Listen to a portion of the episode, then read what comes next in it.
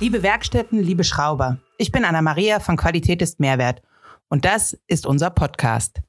In unserem Podcast wollen wir euch jede Menge Informationen zu den unterschiedlichsten Bereichen in eurem Werkstattalltag präsentieren und zwar mit spannenden Gästen. Das heißt, ihr werdet euch nicht auf einen Monolog von mir einstellen müssen, sondern ihr könnt euch auf ganz, ganz spannende Interviewgäste freuen, die uns aus ihrem Gebiet jeweils praktische Tipps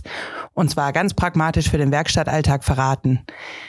Um ein bisschen zu spoilern, damit ihr euch schon ein bisschen vorbereiten könnt, was alles auf euch wartet, ähm, kann ich euch jetzt schon sagen, wir werden spannende Themen haben wie neue Medien, wie kommt man an junge, motivierte Azubis, wie bindet man Mitarbeiter an die Werkstatt, wie lässt sich auch eine Nachfolge in einem Kfz-Betrieb vielleicht regeln aber auch ganz praktische Themen, die vielleicht auf den ersten Blick nicht so spannend sind, wie zum Beispiel, welche Arbeitsschutzvorkehrungen müsst ihr in eurer Werkstatt treffen, damit ihr einfach auf Nummer sicher seid. Ich freue mich, dass ihr dabei seid und ich hoffe, dass ihr unseren Werkstatt-Podcast ähm, regelmäßig nutzt und zwar in der Werkstatt, auf dem Weg zur Arbeit oder am Sonntag einfach auch mal zu Hause.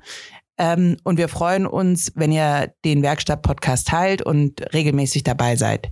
Ganz besonders freuen wir uns natürlich, wenn ihr uns Anregungen gebt, welche Themen euch noch brennend interessieren, was wir aufbereiten sollen, wen ich vielleicht auch mal vors Mikro ziehen soll, damit ihr Auskunft geben kann und euch Frage und Antwort steht.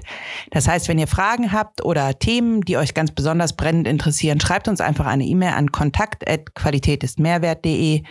oder kommt über unsere Website und unser ähm, Formular auf uns zu und sagt uns, was wir für euch behandeln sollen. Ich freue mich, dass es jetzt in Kürze losgeht und ihr bald die erste Folge hier mit unserem Experten findet.